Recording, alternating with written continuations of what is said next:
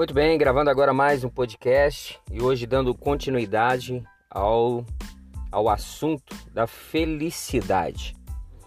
É, ao que o nosso Mestre Jesus ensinou sobre a felicidade. Como nós vemos é, até este momento, a felicidade é, que foi ensinada por Jesus, ela segue um padrão. Jesus ensina que a felicidade está no que nós damos, no que nós doamos, está no que nós fazemos aos outros. E Jesus ele continua, Mateus 5:7. Diz assim: Felizes as pessoas que têm misericórdia dos outros, pois Deus terá misericórdia delas. Jesus sempre deixou muito claro que deveríamos amar o próximo, nos colocarmos no lugar do outro, fazer ao outro o que gostaríamos que se fizesse a nós. A felicidade, então, não está no que recebemos, mas no que doamos. E Jesus ensina que existe uma ligação entre o que eu faço e o que Deus faz. É a lei das, da, da semeadura, a lei do retorno que você faz acontecer aos outros, Deus faz acontecer a você. Deus terá misericórdia daquele que consegue sentir compaixão, consegue ser solidário à dor, à perda do outro. Essas pessoas são felizes porque vivem em meio a tanta indiferença e não se tornaram indiferentes ao próximo. Jesus continua: Felizes as pessoas que têm um coração puro, pois elas verão a Deus. Mateus 5:8. Então são felizes aquelas pessoas que conseguiram colocar o coração e a mente no lugar certo. Essas pessoas conseguem ver Deus no mundo exterior. Por diversas vezes Jesus sinalizou que deveríamos ser como as crianças. As crianças conseguem perceber a beleza nas coisas mais simples que existem. Deus pode ser visto na chuva que cai para regar a terra, na brisa suave, no sorriso da criança, no abrir da flor, no pôr do sol. A beleza de Deus pode ser vista em muitos lugares, em um mundo que a cada dia que a cada dia que se passa se torna mais feio. As pessoas que têm um coração puro conseguem perceber Deus. Ter um coração puro equivale é, ter um coração sincero, livre da hipocrisia e da maldade. Significa ter motivação pura, sem segundas intenções. Quem tem coração puro goza de paz mental e consciência limpa, o que contribui para a sua felicidade. As pessoas que têm um coração puro veem a maldade do mundo, mas escolhem não participar dela. Jesus viveu a vida assim escolheu ver o que é bom nas pessoas, no mundo, na vida. O apóstolo Paulo disse: Encham a mente de vocês com tudo o que é bom e merece elogios. Isto é, tudo que é verdadeiro, digno, correto, puro, agradável e decente. Filipenses 4:8.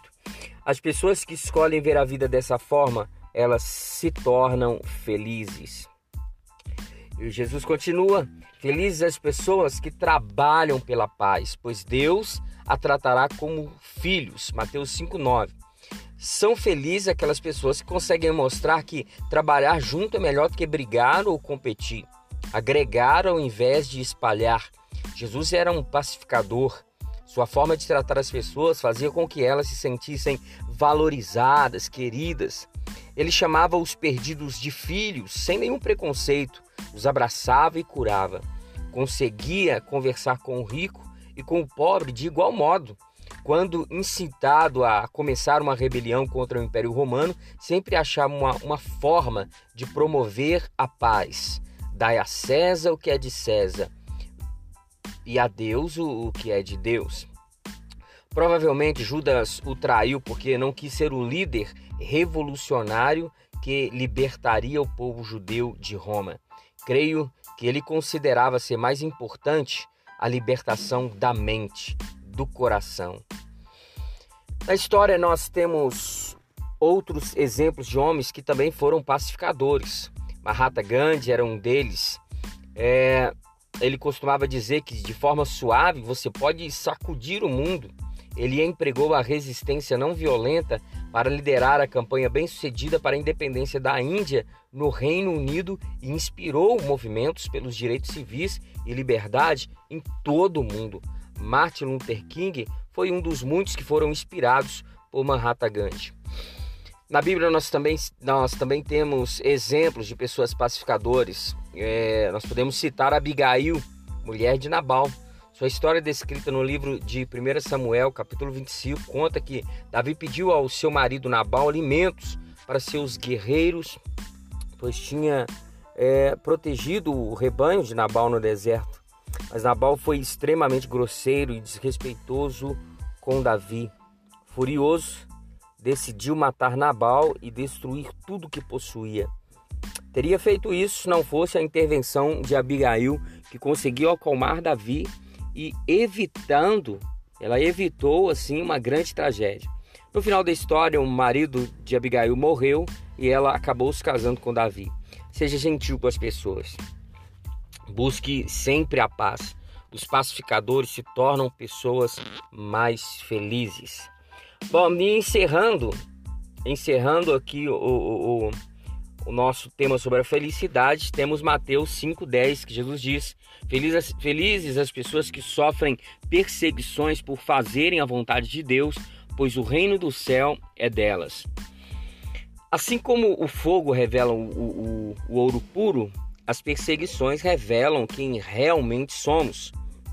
Se, está, se estamos empenhados em defender aquilo que acreditamos, as perseguições nos farão defensores ainda mais ardorosos. A fé ela se revela na dificuldade. Quando tudo está bem, não precisamos de fé. Jesus diz que os perseguidos por fazerem a vontade de Deus são pessoas felizes, porque elas acabam descobrindo quem são e para onde vão. Bom, é isso. Terminando hoje então o tema da felicidade. Eu espero que tenha abençoado a sua vida, é, tenha aberto é, a sua mente acerca do que significa ser feliz e como encontrar a felicidade na sua vida. Ok? Então ficamos por aqui até o próximo episódio, se Deus quiser. Um abraço.